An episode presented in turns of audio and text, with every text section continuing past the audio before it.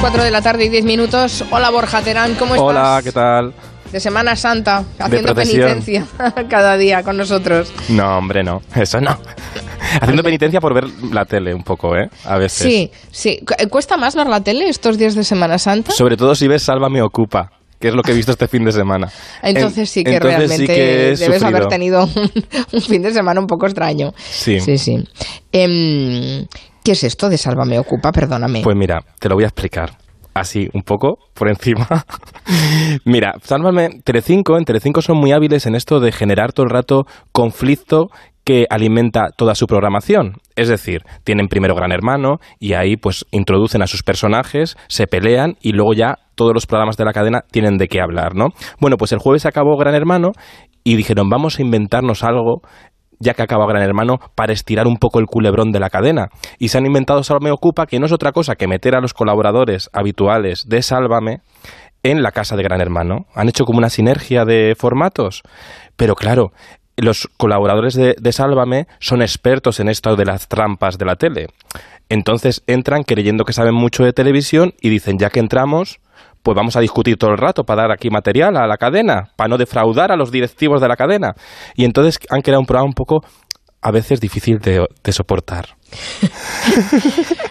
porque están muy enfadados. Y, bueno, a ver, lo que pasa es que tú tienes una mirada foránea sobre estas cosas porque Sí. no estás todo, en- todo el día enganchado a ver eh, los Por suerte. realities. Pero el público que está hiper enganchado, a lo mejor ya les parece bien, ¿no? Eh, yo creo, fíjate, el, el, el sábado consiguió un 15,4% de cuota de pantalla, Sálvame el sábado deluxe, que lo dedicaron a- al encierro este del gran hermano en- hecho con los gente de Sálvame, y yo creo que se esperaban un poco más incluso, porque aunque era sábado, porque al final, si nos gusta vernos a la gente eh, pelearse, un poco, nos gusta cotillear el culebrón de vidas ajenas, pero cuando hay un- una motivación, cuando sabes que se están enfadando por algo, cuando ves a la gente que, se que no te la crees porque dicen estos están haciendo el paripé, pues no te enganchas tanto, ¿no? De hecho fue muy gracioso porque anunciaron que Chelo García Cortés, una de las colaboradoras de Sálvame en directo por la noche, anunciaron que iba a participar en Supervivientes, que lo están cebando, alimentando todo el culebrón de la isla esta de los famosos, y eh, en realidad por la tarde, en el directo, en la emisión en directo del encierro en la casa a través de YouTube, los espectadores eh, vieron que la propia Chelo, que se hizo por la noche muy sorprendida, como no me esperaba que me iban a anunciar que iba a ir a Supervivientes, por la tarde comentaba a alguien en la casa, esta noche anuncian que voy a Supervivientes, ¿no? Se ven las tripas de la mentira de la tele, ¿no? Sí, sí. Oye, ¿y esta fórmula, así repetida hasta la saciedad, no desgasta? ¿No se Eh, desgasta? ¿Seguimos enganchados a esta fórmula a pesar de que ya no solo los colaboradores, sino es que los espectadores tienen que conocerse todos los trucos? Ya, es curioso, ¿no? Yo creo que es una fórmula. Al final Telecinco ha conseguido una cosa, que es que se ha cargado a los a las celebrities de los programas de corazón de toda la vida y ha convertido a sus propios mm, personajes en las estrellas de las que hablan de su vida privada. Por lo tanto, es mucho más mucho más barato, ¿no? Para la cadena. Pero sí. claro, a nivel porque de costes sí que es barato, Sí. porque es producción, tiran de la cantera, ¿no? pero yo pensaba que se iba a agotar ya, porque 20 años viendo la misma historia de Belén Esteban. Pero al final, eh, creo que son como tramas cíclicas que van aguantando, van aguantando porque no hacen falta. Eh, a- no hacen falta seguir el hilo argumental, no hace falta seguir todos los capítulos como Juego, Juego de Tronos, es- es hoy que ha llegado esta noche, ¿no? No, te puedes enganchar y sentirte incluso un poco superior al verlos. Dices, bueno, pues no me va tan mal, fíjate, peor les van a esta gente, aquí los pobres tirándose los trastos todo el día.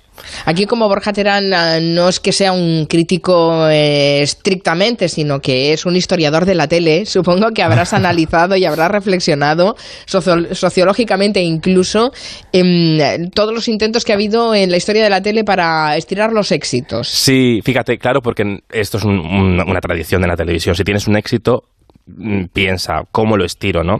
Y Telecinco ha hecho muchas veces con Gran Hermano, ha intentado muchas veces estirar el éxito de Gran Hermano. Ahora le ha ido muy bien con el Gran Hermano VIP, pero ya hace muchos años lo intentó con La Casa de tu Vida en 2004, que era una cosa como de un bricomanía, ¿sabes? Como hacer, como les metían en una casa y tenían que construir la casa. Y luego hubo otro programa que, con el que también se intentó estirar el éxito de Gran Hermano y este no funcionó, quizás llegó demasiado pronto, fue Esta cocina es un infierno con Carolina Ferre. ¿Te acuerdas tú de este? Sí, me acuerdo, sí. es bastante reciente. 2000, fue 2006. Fue 2006. Ah, pues no es tan reciente. No es tan.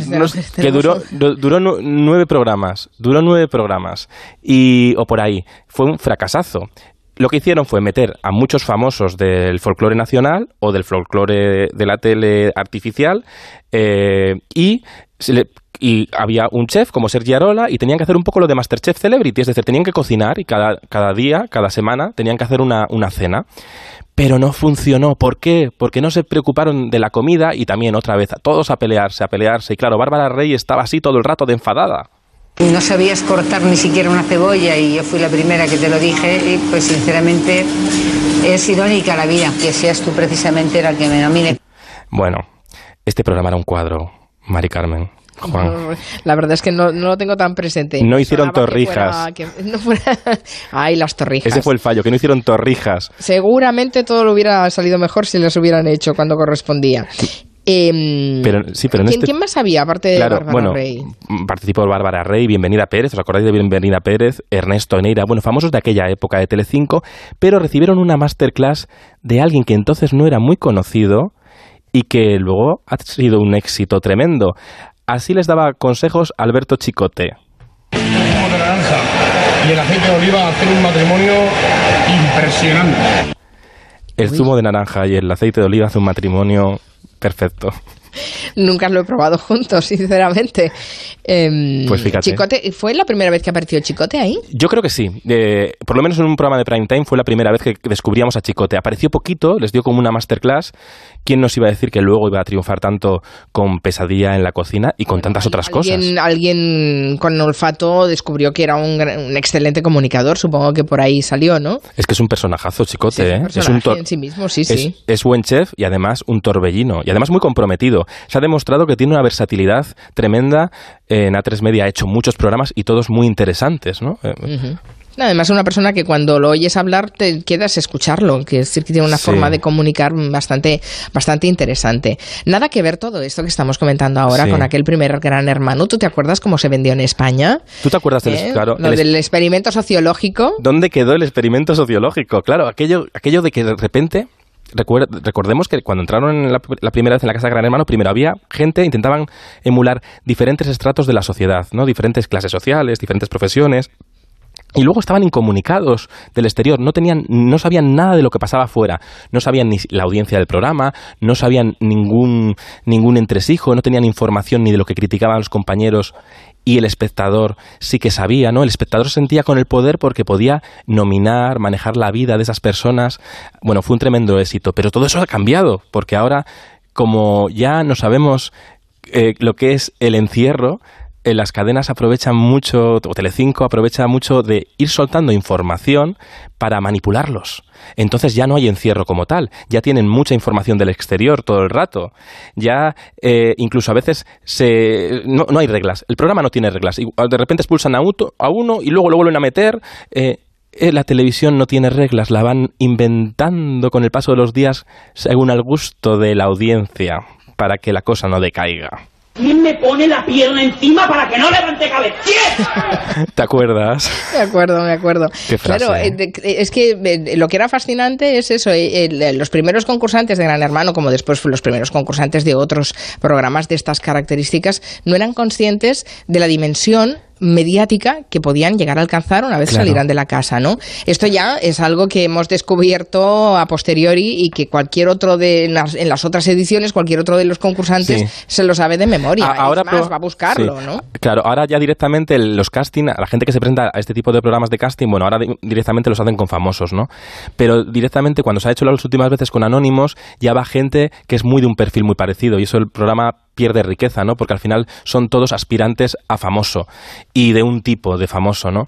Entonces pierde mucho. Pero fíjate que pasa lo contrario, ¿no? Cuando salí, en Gran Hermano 1, cuando salieron los concursantes no sabían que era, tenían una fama apoteósica, ¿no? Ahora en cambio muchos creen que están consiguiendo una fama apoteósica y salen y se dan una fofetada porque no los conoce nadie, ¿sabes? O los conocerán un, eh, muy poco tiempo, porque también la fama, si no se mantiene de forma no sostenida, la, la fama tan rápida eh, no es sostenida, sino no Sí. hay algo detrás de fundamento, eh, acaba en cuatro días. Y, a- y ahora, además, con todos los impactos, las redes sociales, eh, la fama dura muy poquito. No estamos en la televisión de usar y tirar. Hay gente que se hace muy famosa muy rápidamente, pero luego viene el siguiente personaje y hace que nos olvidemos lo anterior con una velocidad tremenda.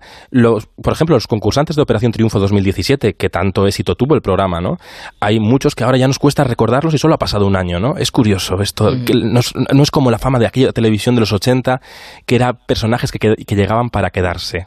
Hablando de los realities, eh, mientras estaban ocupando casas en Telecinco, en Sí. televisión española se celebró la final de Prodigios. Ay, este programa me gusta mucho. Está ¿Te muy gusta bien. este programa? Sí, me gusta. ¿Por qué? Pues fíjate, porque es un talent show con niños prodigios, que esto a veces nos da un poco de repelús, pero, pero son niños que les, que les gusta la música clásica, ¿no? Con un talento, con una formación, y está muy bien explicado el programa. Tiene a Ainhoa Arteta, a Nacho Duato y al director de orquesta Andrés Alado, de jurado, y hacen una cosa muy interesante en televisión, y es que explican, esto lo hacen muy pocos jurados en televisión y es muy importante. Cuando actúa el chaval, explican y argumentan de una forma muy fácil que aprende el espectador. Fíjate este chico, Raúl Parejo, que es una de las revelaciones del concurso, cómo cantó el sábado por la noche.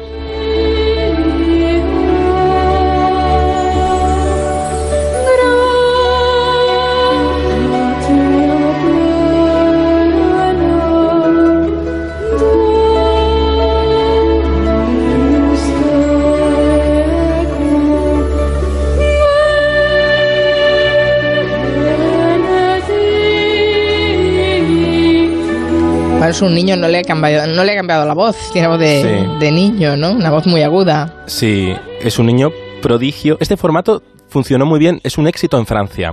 Y Televisión Española lo ha intentado adaptar, lo ha adaptado prácticamente igual que el francés, pero yo creo que sí que es interesante que una televisión pública apueste por programas que son más arriesgados, porque al fin y al cabo es música clásica, es mm, danza, es, eh, bueno, es un programa que puede parecer que es más difícil de ver, pero luego lo hacen muy entretenido porque va muy al grano. Lo presenta Boris Izaguirre y la semana que viene es la final ya. O sea, han hecho unas galitas pequeñas, una tanda pequeñas de galas o sea, no, no, lo han estirado como un chicle, como No. hacen en otras cadenas. Y eso me gusta mucho del, del programa, porque va al grano, ¿sabes? Empieza ya, vamos a ver una actuación, no se enrollan, ¿sabes? Van, la actuación, el análisis de la actuación, chimpún, adiós, muy buenas. No hay que estirarlo, no hay que estirarlo.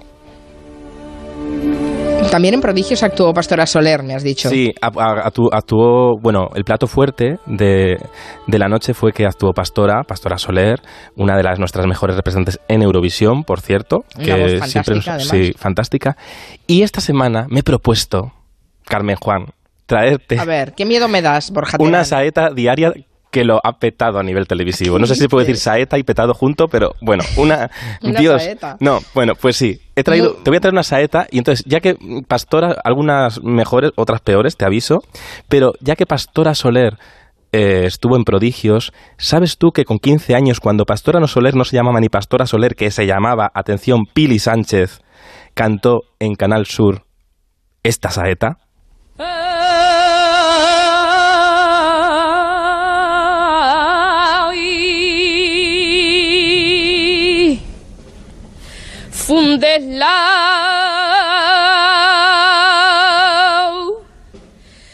The love.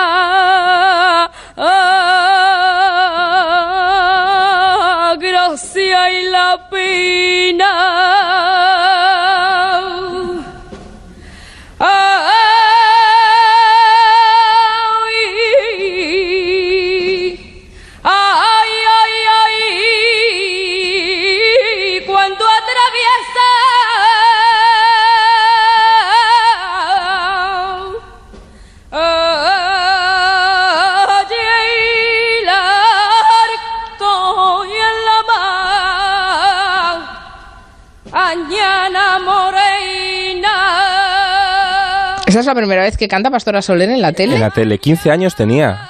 La voz me parece espectacular, No, es me parece mucho más adulta, ¿verdad? 15 Eh, años, es 15 impresionante años. cómo canta esta mujer. Pili Sánchez se llamaba. No sé ella si es cuando se lo recuerdan que dice. Yo creo que le encanta, ¿eh? Sí, hombre, es que perdona, hombre, está, porque, está claro, recordándolo esto, es fantástico. En la iglesia del Salvador de Sevilla, además, era en, durante la exaltación de la saeta del año 1993. Fue esta grabación de Canal Sur. Qué impresionante. Sirve de ¿Tardó mucho en ser Pastora Soler después de esto? Pues yo creo que unos añitos, pero tampoco hay... No llevo la cuenta, pero sí. Te pillamos.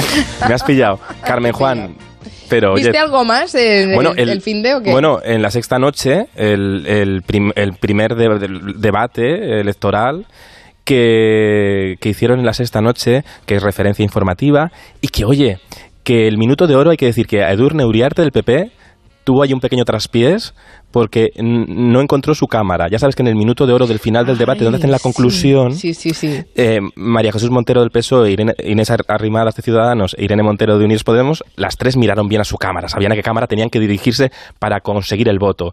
Y Edurne Uriarte del PP, la pobre, se lió y miraba a otra cámara y quedaba rarísimo. Claro, porque no estaba mirando a sus votantes, no estaba mirando al espectador, estaba mirando para Cuenca. Entonces Claro. queda un poco raro. Y además es el momento, es el, el momento top, es el momento en el que sin intermediarios tú te diriges a, Claro. a tus espectadores, a tus votantes Donde en tienes este que caso, ¿no? de venderte bien. Tienes que venderte. Cuadró muy bien el tiempo. televisivo. sí, Lo hizo sí. bien, pero no miro a cámara. Eso esperemos que en el, de- en el debate decisivo de la semana que viene en A3 Media no suceda, ¿eh? Bueno, bueno, fíjate que de tanto que podrías haber visto te quedas con ese minuto de oro y con, y con los realities. Pues sí que has pasado un buen Pero fin es que de no semana. perdona, es que no ha habido nada más, también te digo, porque ya las cadenas están un poco de vacaciones de Semana Santa, ¿eh? Nos hemos quedado nosotros. Bueno, eh, sí, pero seguro que nos vas a encontrar, además de saetas, otras cosas que contarnos. Bueno, venga, venga. Mañana sí, vuelves, sí. ¿no? Vengo, vengo, vengo aquí a verte al polígono. Hasta las cuatro. Adiós.